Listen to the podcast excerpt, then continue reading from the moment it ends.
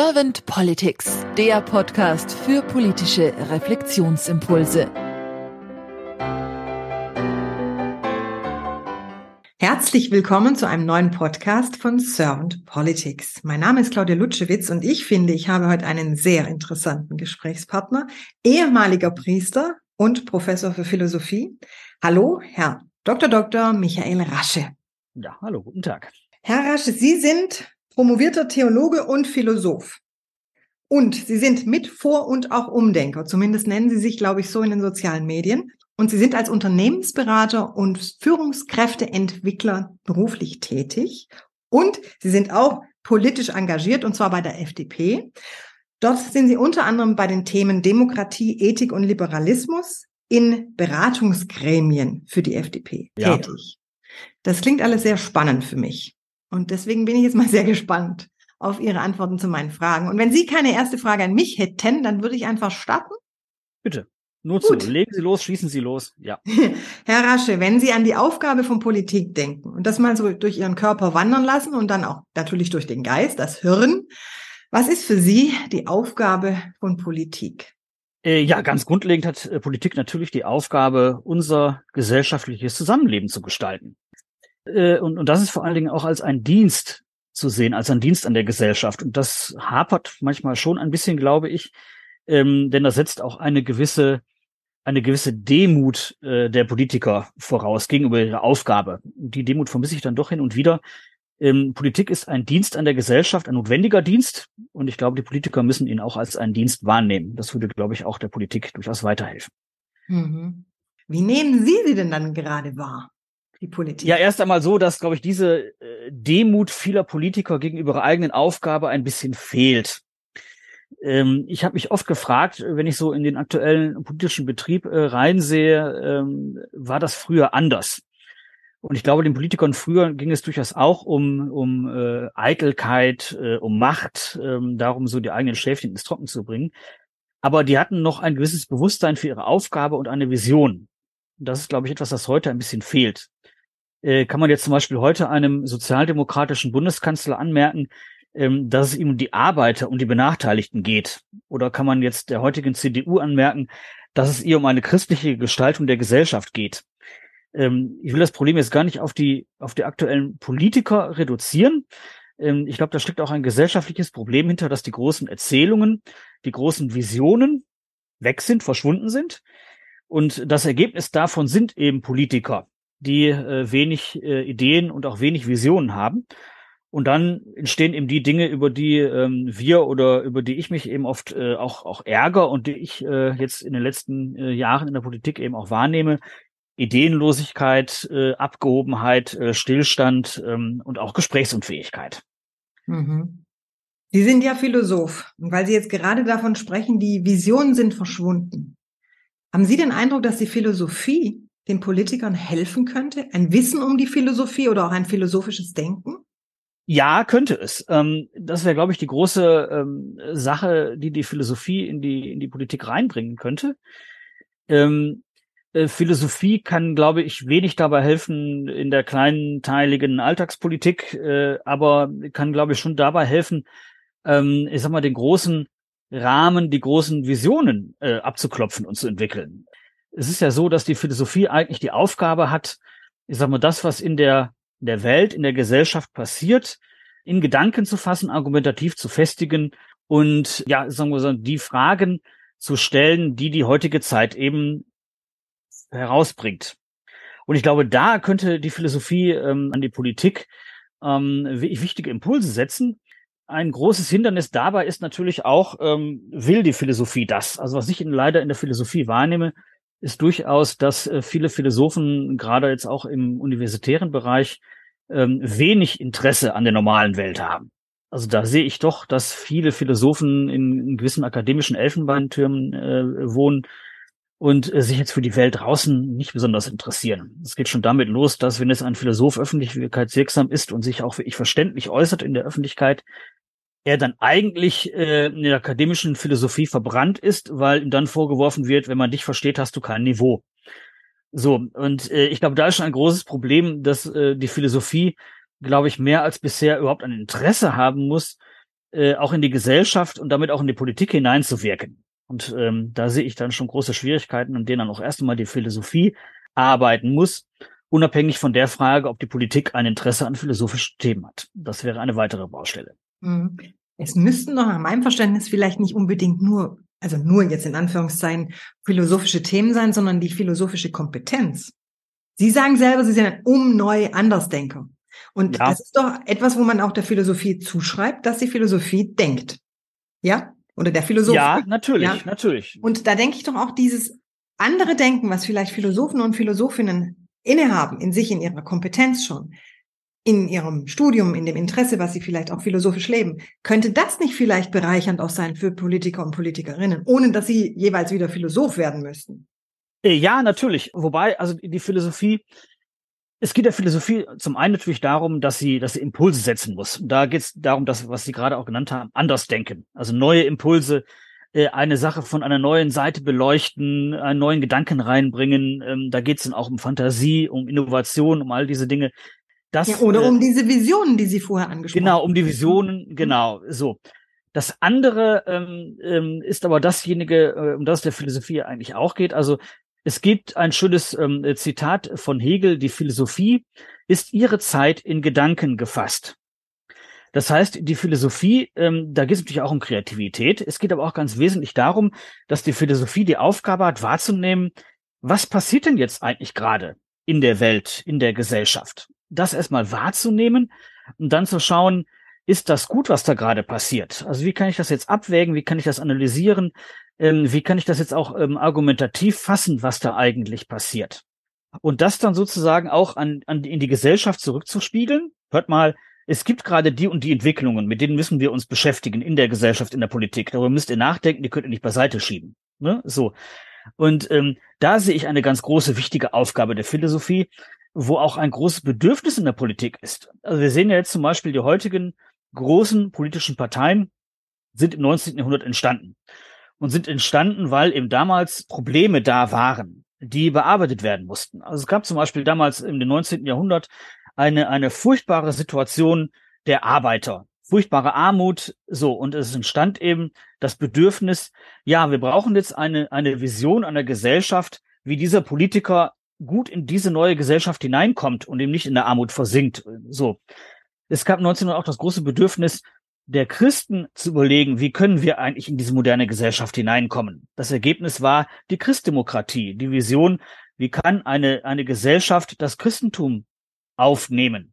So, jetzt haben wir heute aber diese Fragen sind eben äh, nicht mehr die gleichen wie früher und jetzt haben wir heute eben andere wichtige gesellschaftliche Fragen. Die Fragen zum Beispiel, wie können wir als Gesellschaft den technischen Fortschritt verarbeiten? Ne? Digitalisierung, all diese Dinge. Die wichtige Frage, wie können wir als Gesellschaft mit Globalisierung und Internationalisierung umgehen? Multikulturalität. Ne? Wie sieht eine Gesellschaft aus, die diese Dinge ähm, zusammen formt. Die Frage Klima und Umwelt. Wie sieht eine Gesellschaft aus, die die Umwelt nicht ausbeutet, sondern die, sagen wir mal, einem stabilen Verhältnis zur Natur äh, und zum Klima findet? So, das sind große gesellschaftliche Fragen, äh, bei denen ich jetzt noch nicht wahrnehme, dass da jetzt gute Antworten gefunden werden, sondern da gibt's ganz, ganz viel entweder Leugnung der Problematik oder auch Abwehrhaltungen. Und da kann die Philosophie, glaube ich, schon helfen, der Gesellschaft und auch der Politik zu sagen, ihr müsst an diese Fragen rangehen, diese Fragen drängen. Und wenn wir eine, eine gute Gesellschaft haben wollen, die auch lebensfähig ist, dann müsst ihr an diese Fragen rangehen. Philosophie lebt vor allen Dingen auch davon, ähm, äh, Fragen zu stellen. Es ist äh, nicht Aufgabe der Philosophie, Antworten zu finden, das muss die Politik. Die Politik muss entscheiden. Aber der Philosophie kann der Politik, glaube ich, helfen, erst einmal die richtigen Fragen zu finden und diese Fragen zu sortieren. Mhm. Das hat für mich auch sehr viel Systemisches an sich. Ja, natürlich. Wenn Sie jetzt so sagen, die Politik darf eigentlich mehr Fragen stellen, muss aber dann auch entscheiden, logischerweise, das ist, glaube ich, der Unterschied oder das ist der Unterschied zwischen Politik und Philosophie. Was würden Sie sich denn sonst noch für die Politik der Zukunft wünschen, außer dieses Fragende und Visionäre vielleicht? Erst einmal hat, glaube ich, die, die, äh, gibt es viele kleinteilige Baustellen, wo die, wo die, die jetzt auch sehr deutschlandspezifisch sind, wo, wo ich mir schon wünschen würde, dass da in Deutschland einfach auch schneller und auch effektiver äh, und besser agiert wird. Das betrifft ganz, ganz viele Bereiche, ähm, äh, Digitalisierung, äh, Klima, all diese Dinge. Ich glaube, wo aber die, ähm, die, die Politik äh, stärker als bisher auch nochmal ähm, eine Problematik ins Auge fassen müsste, ist, glaube ich, ähm, das Thema Demokratie als solche. Ähm, wir sehen jetzt, glaube ich, schon in den letzten ähm, zehn Jahren, dass die Demokratie auch in, in Deutschland oder in vielen westlichen Ländern, USA, Frankreich, Großbritannien, Italien in einem Ausmaß gefährdet ist, ähm, dass wir uns eigentlich vor wenigen Jahrzehnten noch nicht vorstellen konnten. Ähm, und diese Gefährdungen haben natürlich auch ganz wesentlich mit, mit neuen Problematiken zu tun, äh, die auch äh, natürlich mit veränderten Medien und, und ähm, ähm, sozialen Medien zu tun haben. Aber da muss die Politik, glaube ich, stärker als bisher dran und sich von dem Glauben verabschieden, dass Demokratie etwas Selbstverständliches ist. Also Demokratie bedarf eigentlich auch immer einer, einer Pflege, damit sie auch weiterhin funktionieren kann. Und da sehe ich schon, dass die, die Politik da etwas mehr äh, diese Problematik ins Auge fassen müsste. Hm. Also an der Demokratie einfach auch fleißig weiterzuarbeiten. An der Demokratie zu arbeiten. Und das heißt eben nicht nur ähm, Sonntagsreden zu schwingen ähm, und, und darüber zu jammern, dass nicht demokratische Parteien im Parlamenten sitzen, äh, sondern heißt eben auch zu überlegen, ja, woran nicht das jetzt überhaupt? Und was, was kann man jetzt auch dagegen tun? Das ist zum Beispiel auch eine Anfrage natürlich, wie ähm, funktioniert die jetzige Demokratie oder was funktioniert in ihr eben auch nicht? Das ist auch eine Anfrage an die Parteien. Äh, natürlich, ähm, wie demokratisch sind die Parteien selber aufgestellt, auch in ihren eigenen Abläufen? Inwiefern ähm, verhindern Parteien auch demokratische Abläufe? Es ist auch eine Frage, wie sich unsere Bildung in Deutschland aufstellt. Also beispielsweise ist ja auch unser Bildungssystem in Deutschland sehr stark auf die Naturwissenschaften hin oder auf die technischen Disziplinen orientiert. Das wird ja schon daran sichtbar, dass die Kriterien, in denen zum Beispiel die PISA-Studien die, die Qualität der Bildung bewerten, ähm, da tauchen Geisteswissenschaften nicht auf.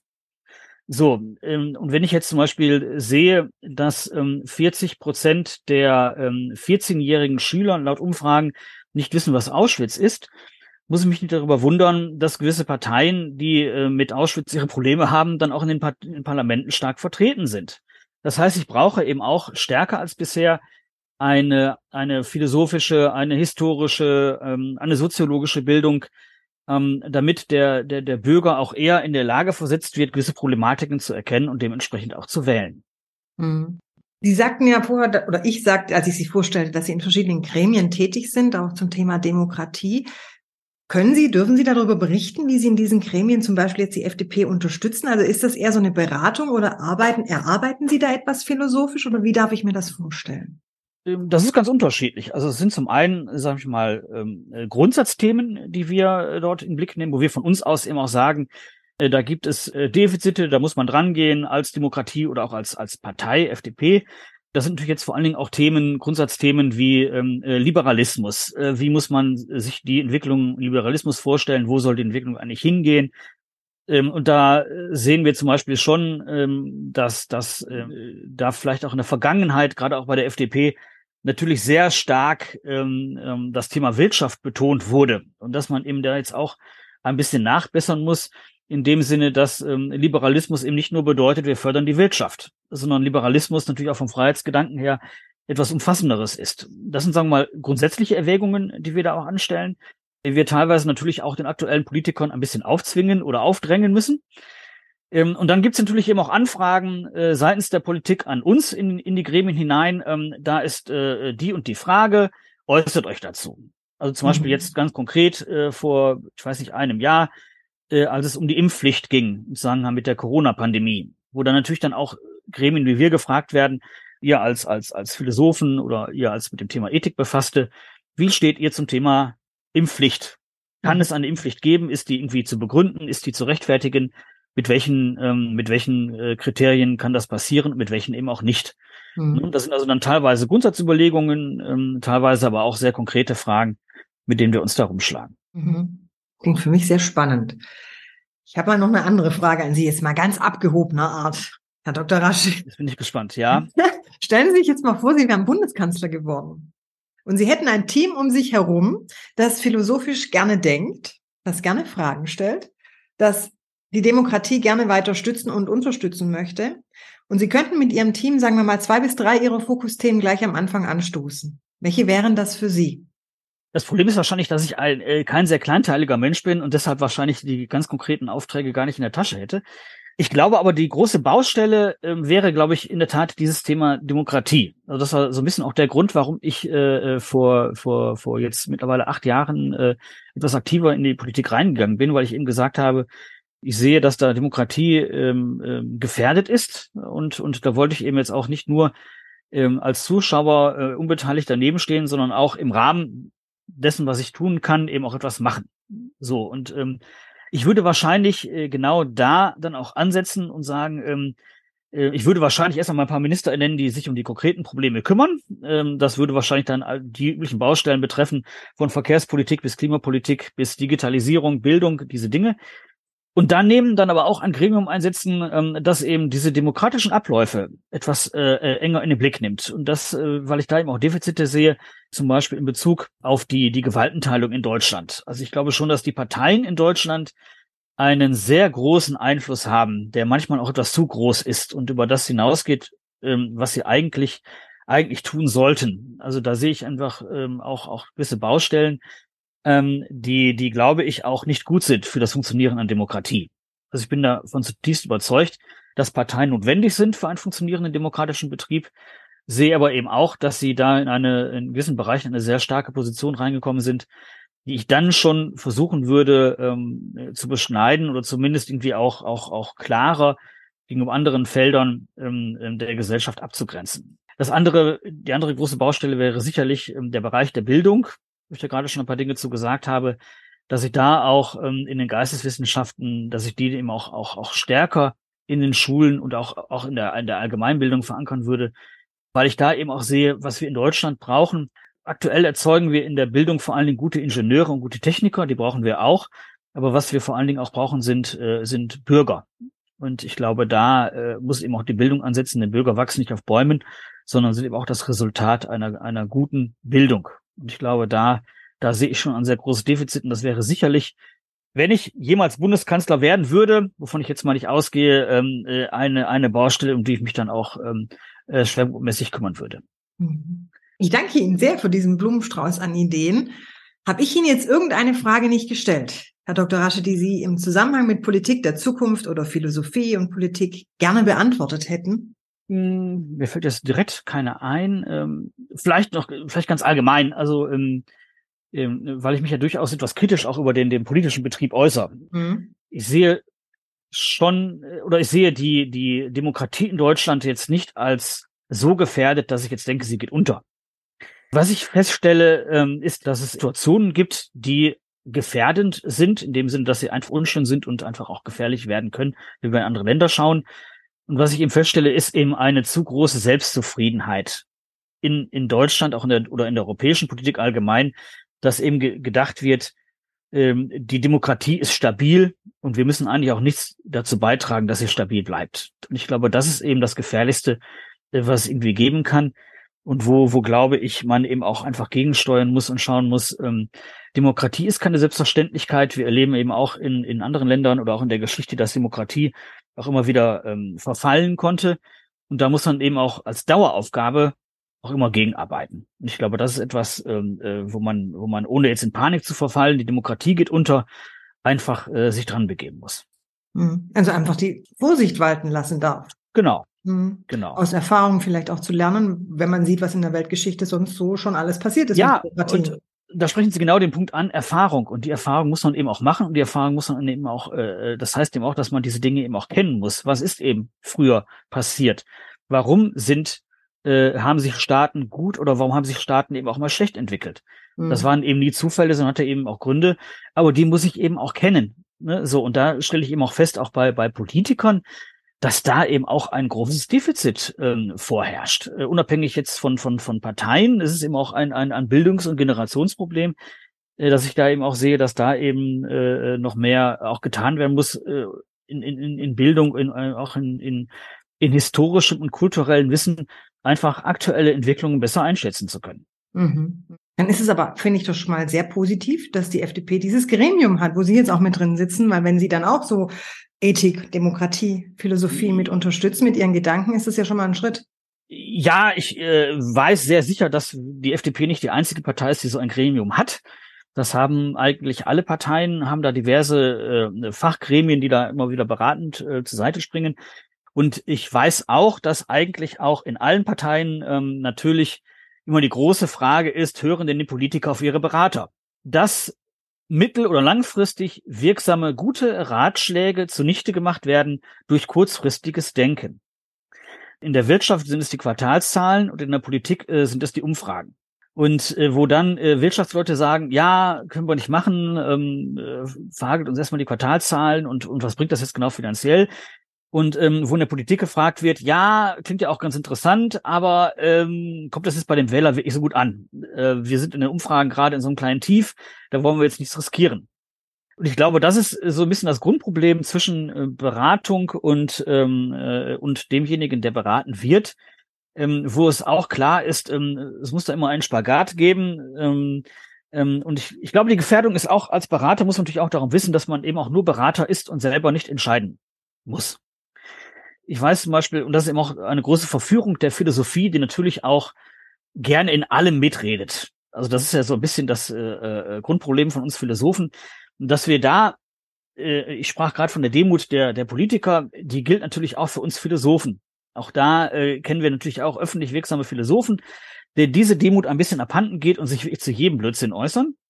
Da auch da müssen wir wissen, wo eigentlich unsere Expertise besteht und worin eben auch nicht. Also ich sagte ja gerade zum Beispiel äh, diese Geschichte mit dem ähm, mit der Frage der Impfpflicht.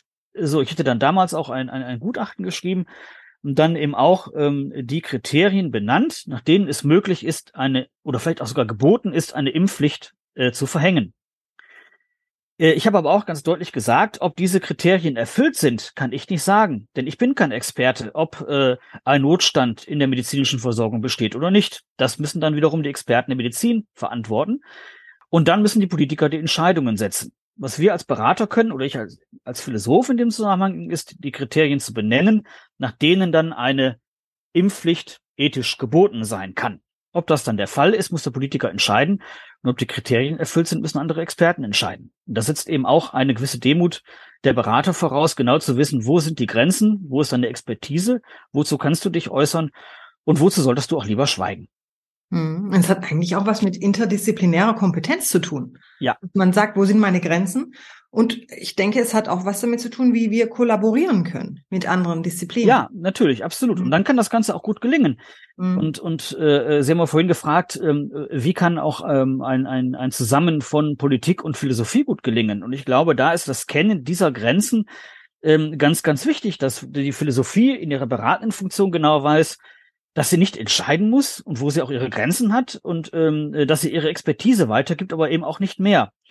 Und umgekehrt, dass die, aber auch, dass die Politik darum weiß, wo ihre Grenzen sind, aber auch was sie eben tun muss. Sie muss eben auch entscheiden. Was wir auch in der Politik wahrnehmen, das ist auch so ein, ein, ein, ein, eine Sache, die natürlich auf Dauer nicht gut ist, dass sie Entscheidungen auslagert. Dass die Politik dann Entscheidungen in die Beratungsgremien reingibt und dann die entscheiden müssen und die Politik, wenn es schief läuft, sagen kann, das war dann der Experte XY, tut mir leid, ist schief gegangen. Da muss man eben auch sagen, ähm, nein, äh, die Entscheidung liegt eben auch bei der Politik und äh, äh, damit hat sie eben auch die Verantwortung. Ich danke Ihnen sehr herzlich für Ihre Impulse, Herr Dr. Rasche, und für Ihre Einblicke auch in die Philosophie und in Ihr Wirken, zum Beispiel jetzt für die FDP. Vor allem danke ich Ihnen auch für Ihre Zeit und dann sage ich einfach mal bis bald. Ja, ich danke auch Ihnen. Auf Wiedersehen.